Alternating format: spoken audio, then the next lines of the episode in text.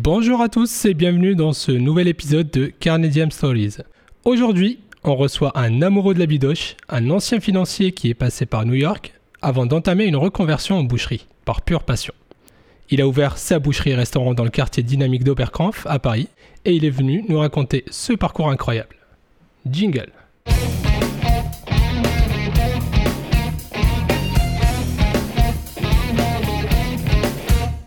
Bonjour Alexandre. Salut. Salut. Nous sommes très ravis de te recevoir dans notre émission. Ah, ravi d'être là. Avant de commencer, est-ce que tu te rappelles de ton dernier repas carné au restaurant? Au restaurant? Moi, le dernier, c'était probablement dans mon restaurant, euh, juste avant la, fermeture des, restaurants, justement pour bénéficier, pour profiter une, dernière fois de, cette viande. Euh, oui, oui, je m'en rappelle très bien. C'était, euh, c'était une côte de bœuf. voilà. Comme on les aime. Ouais. Peux-tu nous parler un peu de ton parcours et de ta formation? Ouais, alors moi j'ai un parcours un peu atypique. Hein, euh, donc à la base j'ai fait une école de commerce. Euh, je suis parti travailler à New York dans la, dans la banque. Après je suis revenu à Paris. J'ai encore travaillé un petit peu à Paris. Et, euh, et, voilà, une fois que j'avais fait un peu le tour, j'estimais que c'était bon pour moi de faire autre chose. j'avais envie vraiment de faire un métier, un métier manuel. Euh, voilà, j'aimais beaucoup tout ce qui était gastronomie. Je viens d'une famille d'éleveurs de bovins, donc il y a un petit héros euh, familial euh, qui m'a qui m'a un peu orienté. voilà, j'adorais la viande. je me suis dit pourquoi pas en faire un métier. voilà, donc après j'ai regardé un petit peu ce qui se faisait. Je pense qu'il y a une on, est dans une, euh, on est dans une période un peu particulière pour la viande, les consommations évoluent. Euh, voilà, j'avais envie d'apporter un petit peu quelque chose de différent aussi. Et c'est comme ça que cette idée de me reconvertir dans la boucherie, avec euh, la possibilité de consommer sur place avec une offre de restauration, a germé. Et puis, et puis voilà, je me suis lancé. J'ai fait donc un, ce qu'on appelle un CQP, c'est l'équivalent d'un CAP, mais en un an, à l'UNSMV à Paris. J'étais donc apprenti au sein des boucheries Roger dans le 17e rue Poncelet. Et là, voilà, c'était euh, c'était le début d'une super aventure. Vraiment, je me suis éclaté. Euh, je suis hyper épanoui dans ce métier-là. J'adore ça, j'adore ce que je fais, j'adore l'environnement. Euh, voilà. Ça a duré combien de temps la formation en boucherie? C'est un an. Un an. Ouais, un an. Un an en alternance, voilà, entre l'école et, et la boucherie.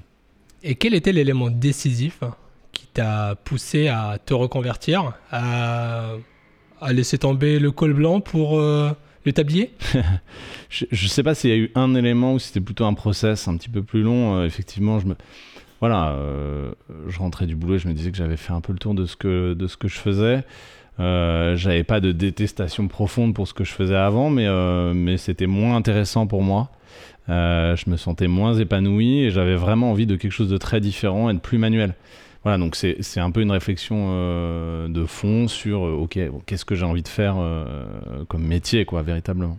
D'accord. Et comment ton entourage a accueilli un peu cette décision de reconversion Très bien, très très bien. Je pense que je sais pas s'ils comprenaient trop ce que je faisais avant.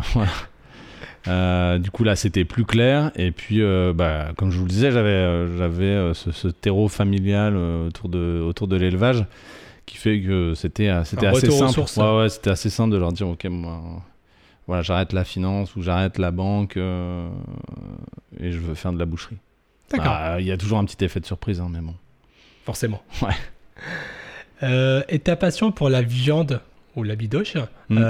te vient de ce passé familial ou il y avait une autre quelque chose derrière plus profond non c'est plutôt moi ce que j'aimais vraiment enfin j'aimais la gastronomie j'aimais particulièrement manger la viande euh, et donc c'est comme ça que la c'est comme ça que la réflexion est née. Et après c'est devenu en fait en, réfléchissant un petit peu à ce que je voulais faire, euh, la boucherie, oui, comment, pourquoi. En fait, bah, j'étais un peu happé par euh, par l'environnement de la viande en France et c'est devenu c'est devenu une passion. À force de rencontrer des bouchers, des éleveurs. et ben voilà, j'ai trouvé ça absolument, absolument génial et j'ai plongé là-dedans. C'était top. Eh ben c'est génial, c'est top. Mm. C'est quoi Bidoche aujourd'hui? Alors Bidoche, c'est une boucherie et un restaurant. Donc au niveau de la, disposition du lieu, j'ai voulu quelque chose de, très différent.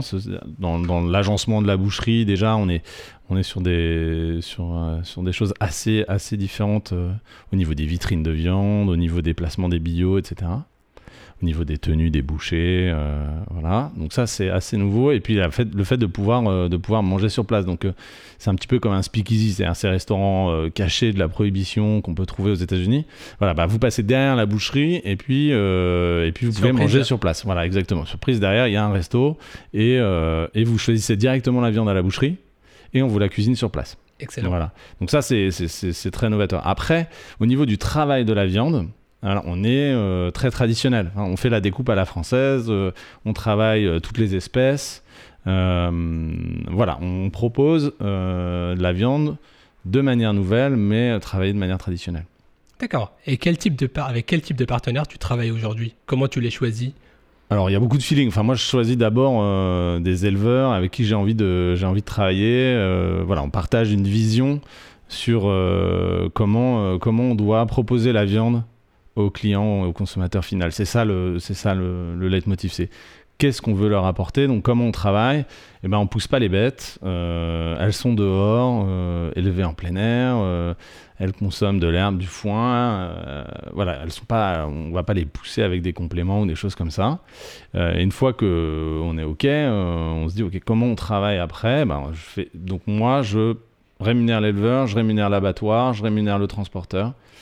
Euh, L'objectif pour moi, c'est de pouvoir contrôler tous les maillons de cette filière-là pour être sûr que quand je propose une viande euh, au consommateur, ben, je sais exactement comment tout s'est déroulé. Voilà, je, vais visiter les abattoirs avec qui je travaille. Donc, euh, donc voilà, c'est vraiment des partenariats qu'on qu'on va, qu'on lier avec, euh, avec tous ces, tous ces acteurs-là pour s'assurer qu'en fait on va tous dans la même direction et que quand on propose quelque chose au client, on est OK quoi avec. D'accord. Peux-tu nous parler un peu des races exceptionnelles que tu travailles? Ouais, alors je à la travaille boucherie et au restaurant de facto en, en bœuf, euh, je travaille euh, deux races, de la basadaise et de la limousine. Euh, donc la limousine, c'est une race qui est assez connue, hein, c'est assez, assez réputé, c'est de la très bonne viande, il y a du gras, il y a du goût. Et puis la basadaise, c'est une, alors là pour le coup, c'est une toute petite race en conservation de la région de Bordeaux, de Bazas hein, plus, plus particulièrement. Euh, voilà, dans les années 60-70, on a essayé de standardiser un petit peu l'élevage euh, en France pour que les agriculteurs soient plus compétitifs euh, économiquement et notamment à l'export. Et en fait, donc il y y a certaines races moins intéressantes que- économiquement entre guillemets, donc euh, qu'on a qu'on a un petit peu laissé tomber. Et la basadaise en fait partie. Euh, Il y avait la blonde d'Aquitaine dans la même région euh, qui pour le coup était euh, était très intéressante en termes de rendement, la limousine aussi. Donc, euh, bah, il y en a- il y, en a- plus beaucoup hein, euh, aujourd'hui des basadaises, mais bon, il y a quand même un groupe d'éleveurs euh, et d'éleveuses d'ailleurs. Je tiens à préciser parce que je travaille beaucoup avec euh, avec Béanice Walton, qui est une euh, qui est une éleveuse de basadaises. D'accord. Euh, donc euh, voilà, c'est, eux ils ont décidé de, euh, bah, de, de sauver entre guillemets un petit peu la race en disant bah non c'est, de la bonne viande, c'est, des, bonnes bêtes, si on, les, si on les élève bien on va avoir un super produit pour, le, pour nos clients. Voilà, donc, Donc c'est une race qui a failli disparaître si elle n'a pas été sauvée par Ouais. quelques acteurs locaux. Ouais, c'est ça. En fait, c'est des races qui sont dites en conservation. C'est-à-dire que bah, il faut faire attention à euh, comment, enfin, à la reproduction, etc., pour être sûr que le cheptel ne diminue pas. Voilà. Donc, comme c'est un tout petit cheptel, euh, bah, y a forcément il y a moins de bêtes euh, pour les pour les bouchers. Donc, j'en ai pas tout le temps. Et comme j'aime aussi particulièrement la limousine pour ce gras, pour euh, ce goût un peu corsé, etc. Et ben en fait, je suis content d'avoir les deux. J'ai de la limousine quasiment tout le temps et j'arrive à avoir régulièrement, mais de manière beaucoup plus rare, de la basadaise. D'accord. Ça c'est sur la partie bœuf. Ouais. Et sur euh, de l'agneau, du veau. euh, Alors sur l'agneau, quoi sur les agneaux, on parle moins de race. hein. Il y a beaucoup de croisements là pour le coup. Mais euh, on parle plus de terroir, quoi. Donc c'est des régions, c'est des IGP, des choses comme ça. Et moi, je travaille essentiellement, moi, quasi, quasiment que les, les agneaux baronnets du Limousin. Donc pareil, de la région de Limoges. C'est des super agneaux d'herbe. Euh, voilà, c'est des éleveurs qui sont euh, hyper engagés dans euh, la qualité de la viande, dans les environnements d'élevage. Enfin voilà, ils sont vraiment amoureux de leurs bêtes. Et là, c'est pareil. En fait, il y a une adhésion, il y a une adhésion commune au projet de, l'agneau qu'on veut, qu'on veut, qu'on veut proposer. Donc, au-delà de la très grande qualité de viande qu'on va avoir sur les agneaux baronnets du Limousin, et ben en fait il y a un environnement dans lequel je me sens très à l'aise. Voilà, donc, euh, donc on propose ça euh, quasiment toute l'année et c'est des, c'est- c'est des super agneaux là. Pour le coup, vraiment, on est, on est hyper content de, de ce qu'on propose. ouais. D'accord. Et tu as une partie volaille? J'ai une partie volaille. Alors en volaille, je travaille avec la coopérative des fermiers landais. D'accord. Donc euh, voilà, essentiellement des, des volailles du sud-ouest. Et je travaille avec un, un volailler breton euh, sur une race un peu plus particulière, euh, donc la coucou de Rennes. D'accord. Donc c'est une, une super volaille élevée par, euh, euh, par des éleveurs donc voilà, qui ont voulu encore une fois euh, essayer de sauver une race un peu rustique de, Du coin. de- du coin. Voilà. Et donc voilà, toute l'alimentation, toute l'alimentation elle est issue de la ferme. Enfin bon, c'est des... Là c'est encore une fois des produits d'exception. hein. Ah bah je vois ça. Pour revenir un peu au bœuf, Ouais. Ouais. euh, j'ai cru comprendre que tu avais une affection particulière pour la maturation. Ouais. Peux-tu alors- nous expliquer déjà ce que c'est, comment Ouais, tu la prévois et comment tu la travailles au sein de la boucherie? En fait, j'ai un intérêt pour la maturation parce que c'est encore une manière différente de travailler. Voilà, il y a un côté très technique que j'aime beaucoup dans la maturation et il y a une clientèle qui est très demandeuse. Euh, donc voilà, ça veut pas dire qu'on va tout faire maturer euh, pendant 4 mois, mais on essaye de travailler avec ce phénomène d'affinage ou de maturation. Voilà, les, les- mots sont un peu, euh, sont un peu similaires. En gros, qu'est-ce qu'on fait? On va, hum, on va se dire, après la mort de l'animal, on va essayer de conserver un petit peu plus longtemps la carcasse pour affiner les goûts et les textures en fait de cette viande. Il y a deux effets dans la maturation. Le premier, c'est on va attendrir la viande. Euh, donc ça, euh, c'est le, premier effet hein, en fait de, la maturation. On va venir donc déstructurer la fibre musculaire. Alors pas nous, hein, mais euh, naturellement l'évolution des enzymes, etc. va venir déstructurer cette fibre musculaire et on va attendrir la viande. Ça, c'est le premier effet de la maturation ou de l'affinage. Le deuxième effet, c'est on va faire perdre de l'eau à cette viande. En fait, elle va sécher. C'est ça le, le- le- Le terme. le terme. Elle va sécher et en séchant, en fait, on va concentrer euh, tous ces facteurs de goût dans une masse musculaire plus réduite. Voilà, donc on va concentrer les saveurs. Et si on pousse même encore plus la maturation, on va voir apparaître une nouvelle saveur euh, avec ce petit goût, voilà, un petit peu de noisette, etc. Euh, ça, c'est quand on va encore aller plus loin dans la maturation. Donc, en fait, c'est très important parce que effectivement, il y a une, amélioration de la qualité du produit qu'on va proposer au client. Mais il y a l'affinage de la viande pour améliorer la texture, pour renforcer le goût, et puis il y a la maturation pour changer le goût de la viande. Et là, proposer un autre produit. Donc ça, c'est deux choses différentes. Mais effectivement, euh, nous, c'est ce c'est la réflexion qu'on va avoir systématiquement sur le carcasse de nos bovins. C'est ok, qu'est-ce qu'on va faire attendre, qu'est-ce qui est prêt, qu'est-ce qu'on va affiner? Voilà, en sachant qu'on a un minimum d'un mois sur, euh, sur nos carcasses. Quoi. C'est, c'est, c'est comme ça C'est qu'on va incompressible. Exactement. Alors c'est pas incompressible parce qu'encore une fois c'est du vivant, donc euh, il y a des morceaux qui vont être prêts euh, très rapidement euh, parce que la qualité de la bête est comme ça, etc. Mais on va avoir cette réflexion de se dire, on sait qu'aux alentours de 30 jours, on va déjà avoir un produit de base entre guillemets, parce que ça reste quand même de la très bonne viande, produit de base qui pour nous euh, est prêt à être, euh, à être vendu à notre client. D'accord. Et quelle est la durée moyenne ou optimale pour vous en termes de maturation? Bah, ça, ça va vraiment dépendre du morceau. hein. Ce, que, ce que je vous expliquais, c'est qu'il y, a deux- il y a deux choses. Si je veux changer le goût, eh ben, il va falloir euh, attendre euh, au-delà des 50 jours, voire 60-70 jours, pour qu'il y ait vraiment un changement gustatif qui s'opère.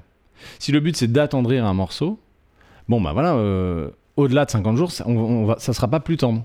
L'optimum de tendreté, lui, il est atteint euh, au 50e jour à peu près. Donc voilà, donc c'est vraiment cette, euh, cette barre-là qui fait bah, qu'est-ce que je veux faire de mon produit?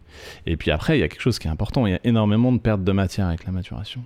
Plus on attend, plus on va devoir parer, donc c'est-à-dire effectivement enlever cette, euh, cette croûte entre guillemets externe qui est venue se créer avec le fait qu'on ait séché la viande.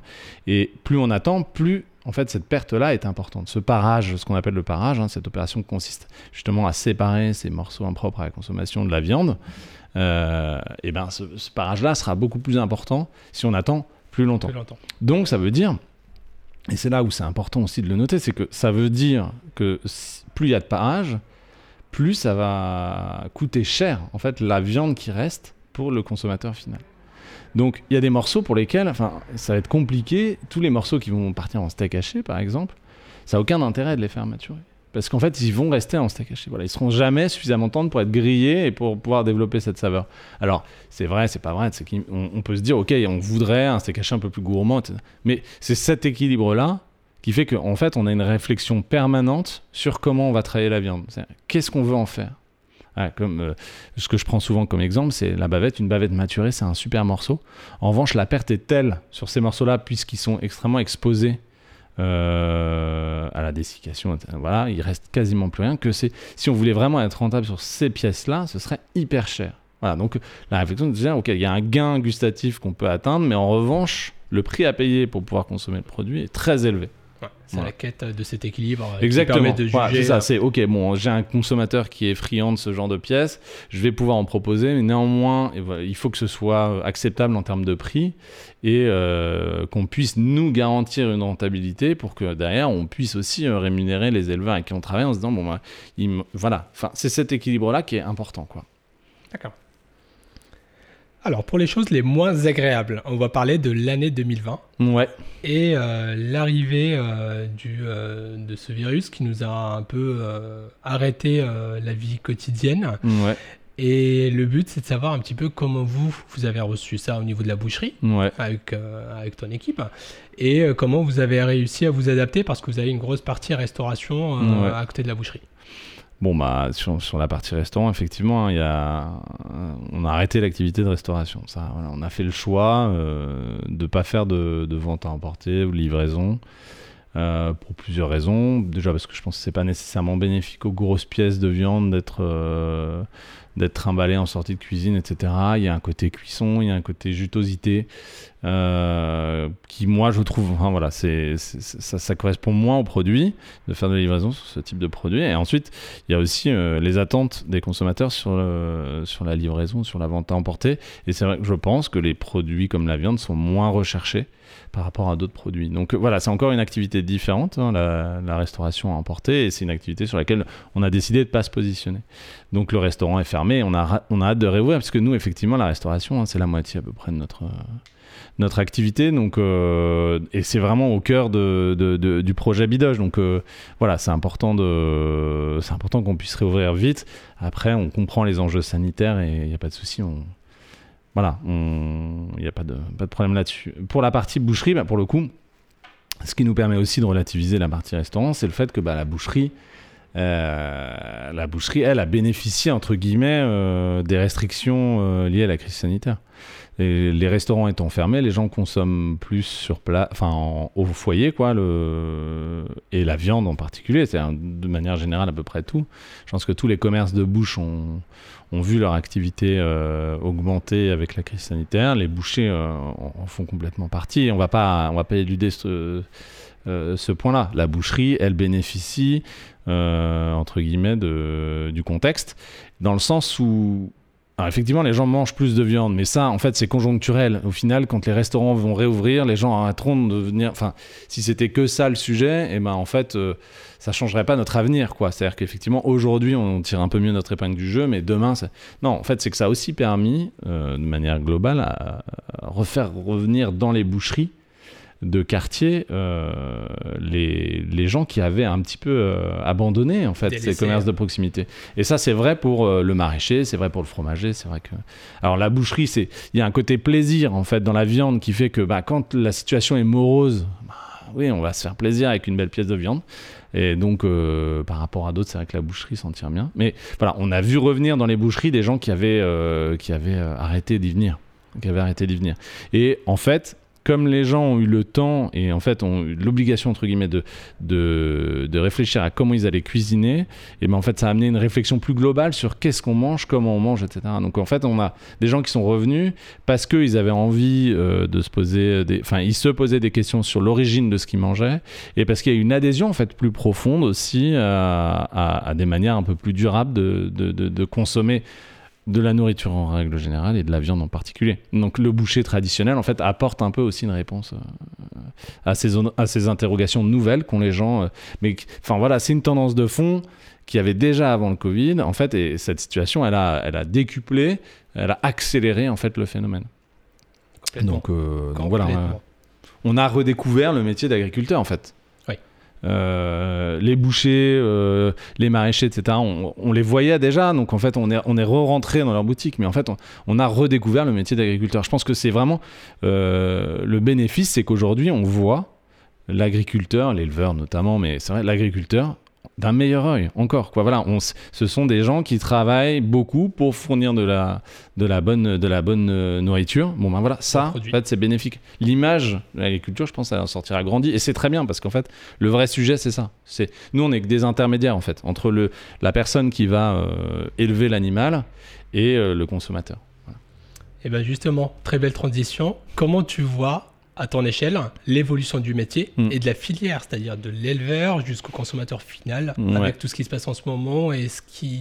Alors c'est difficile de prévoir ce qui va se passer parce que c'est il y a beaucoup d'incertitudes, mais comment Ouais, tu mais vois toi à ton on- niveau Il y a quand même des signaux, quoi. Dire, On sait, on sait un petit peu que, on se rend compte qu'en fait les gens, euh, les gens, ils ont envie de consommer différemment. Voilà. Donc euh, il y a effectivement pour une partie des gens une culpabilité sur la surconsommation, sur le fait de manger de la viande, sur le côté éthique, durable de la viande. Et c'est des bonnes questions parce qu'en fait, euh, si on n'arrive pas à y- répondre, ce qui va se passer, c'est qu'il y aura en fait une une désaffection profonde des gens vis-à-vis de, vis-à-vis de la viande. Donc en fait, nous, ce qu'il faut qu'on soit capable de faire, et je pense que ça, c'est une tendance de fond, c'est de dire, bah voilà, notre élevage, en France en particulier, il est majoritairement adapté à une consommation durable de viande. Voilà, c'est, il faut arrêter d'élever en permanence, enfin d'opposer en permanence euh, le boucher et le vegan, parce que c'est, en vrai, c'est, c'est, pas la majorité des discussions qu'on a, nous, en fait. On passe pas notre temps, boucher, à dire aux véganes, non, non, c'est, en fait, on, nous, on passe notre temps, en revanche, à répondre aux gens en disant, ok,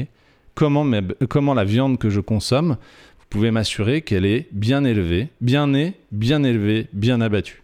Voilà, ça c'est ça et ça c'est une tendance de fond. C'est-à-dire que l'acteur, euh, enfin et le boucher, et c'est vrai pour tous les commerces de bouche, je pense, le boucher en particulier, si euh, il n'est pas capable de répondre à cette question-là, et ben je pense que au fur et à mesure, il risque de perdre sa clientèle. Voilà, donc euh, ça, paraît un peu bateau, mais euh, cette crise sanitaire, elle a renforcé l'effet de dire, ok, la viande, en fait, ça sera forcément mieux, mais moins. Voilà, s'il n'y a pas ça, c'est, on peut pas le faire, en fait, voilà. Donc, euh, et donc, ça passe par euh, de la pédagogie, ça passe par de la transparence, ça passe par, euh, voilà. C'est sûr que de toute façon, sur la viande, on pourra- si, si des gens arrêtent de manger de la viande en disant, bah non, en fait, il y a la mort d'un animal, oui, ça, on pourra jamais le changer, en fait. Donc, euh, mais en revanche, on peut faire en sorte que tout le reste soit acceptable, en fait, soit éthique, soit durable, et que ça rémunère bien un éleveur et que ça nourrisse bien un consommateur. C'est ça le. toute la chaîne. Ouais, exactement. De toute façon, il n'y a pas un acteur versus un autre, c'est pas possible en fait. Encore une fois, nous, on n'est pas. euh, si. euh, après, c'est ma conception du, du métier aussi, mais euh, si on va commencer à négocier 20 centimes du kilo sur une bête avec un éleveur, créer de la frustration, etc., lui. Non, c'est soit on est capable tous ensemble de présenter au consommateur un projet, parce que c'est ça en fait, hein, un projet sur comment il va consommer la viande et il y adhère, soit c'est pas le cas et c'est terminé. Enfin, je veux dire, on. Ouais, Il n'y a pas de débat après. Ouais. euh, c'est ouais, exactement. Eh ben, c'est une, euh, c'est une, belle, euh, c'est une belle vision des choses qu'on peut que partager et approuver. On me dit que tu avais ramené un petit colis en arrivant. Ouais, ouais, je suis venu Avec avec, une une, belle surprise. une petite pièce à, petite pièce à griller et c'est un paleron alors. C'est- Alors, explique-nous tout. Voilà, ça- c'est- le paleron, c'est un morceau de l'épaule. Euh, c'est un morceau qui est euh, très réputé pour le bourguignon, notamment le pot-au-feu. C'est une cuisson longue. C'est un morceau qui est un petit peu gélatineux, euh, un peu gras. voilà, donc en fait, pour transformer cette gélatine et que ce soit moelleux, on va cuire ça longtemps. Et en fait, voilà, pour euh, que. c'est cohérent avec ce que je disais juste avant. C'est pourquoi je l'ai amené à griller, c'est qu'en fait, il y a des pièces qu'il faut réapprendre à manger en dehors de- d'une cuisson longue que les gens ne font, font plus trop. Oui, alors cette année, les gens ont beaucoup mangé de bourguignon et pot-au-feu. Euh, c'est vrai, quand il a fait froid cet hiver, parce qu'en fait, ils avaient le temps de cuisiner, c'était chez eux. Donc voilà, ces plats-là, ils ont été. Mais le paleron, c'est aussi une pièce qu'on peut griller. Alors j'aurais pu amener de la basse-côte, parce que c'est aussi le cas. Typiquement, la basse-côte, c'est un morceau qu'on va faire maturer longtemps, puisque c'est un morceau qui va avoir beaucoup de bénéfices à être gardé un peu plus longtemps au frigo et qui va être très bon à griller, alors que normalement c'est un morceau qu'on va plutôt faire pareil en, en bourguignon. Donc euh, bah, on le prépare un peu différemment, hein, ce paleron là, on vient enlever ce, nerf un petit, peu, euh, un petit épais au milieu et puis euh, les aponevroses qui sont autour et on va le griller comme un steak. Et en fait, on va apporter une nouvelle saveur aux, amateurs de viande et c'est un très bon steak. Bon, on va, on va le goûter après. Hein, enfin goûter ça, mais c'est très sympa. quoi. C'est une pièce qui, qui, est très juteuse, qui est très goûtue. Euh, on, va, on va perdre peut-être un petit peu en tendreté par rapport à d'autres steaks, mais en revanche, voilà, on va avoir quelque chose d'hyper savoureux. Et ça, c'est sympa. Et ça change. Voilà, ça change. On va arrêter de manger du merlan et de la poire en permanence. C'est super sympa ces morceaux-là, mais bon, voilà, une poire ça fait 800 grammes, on en a deux dans une bête. Hein. Donc il faut apprendre à consommer les avants, en fait, pour que la filière soit équilibrée il faut qu'on apprenne à consommer les avants. Alors c'est aussi à nous de faire en sorte de proposer des choses toute l'année pour que ces avants soient consommés. Donc ce qu'on arrive à faire, hein, c'est un peu de charcuterie notamment. Voilà, on envoie des avants euh, à Bayonne et on travaille avec un partenaire qui s'appelle la, Maison du Jambon de Bayonne et en fait avec eux on a défini des recettes de poitrine de bœuf séchée, de chorizo et de saucisson de bœuf. Ça permet de travailler les avants de bœuf différemment. Euh, mais il y a aussi des pièces qu'on peut travailler en boucherie, c'est-à-dire proposer une, pièce pour un client qui veut se faire un steak, et ben le palon, ça en fait partie. Voilà. Alors, on le voit de plus en plus aujourd'hui, mais ça demande de travailler la pièce un peu différemment. Donc, un client peut demander à son boucher euh, de lui préparer une partie du paleron qu'il peut griller chez exactement. lui. Ouais, exactement. Eh ben, on a hâte de voir ça en cuisine. On y va Allez. Merci à tous pour votre écoute, j'espère que vous avez passé un agréable moment. Pour la suite de l'épisode en format vidéo, je vous invite à nous rejoindre sur notre page Instagram Carnium Co ou sur notre chaîne YouTube Carnedium Stories.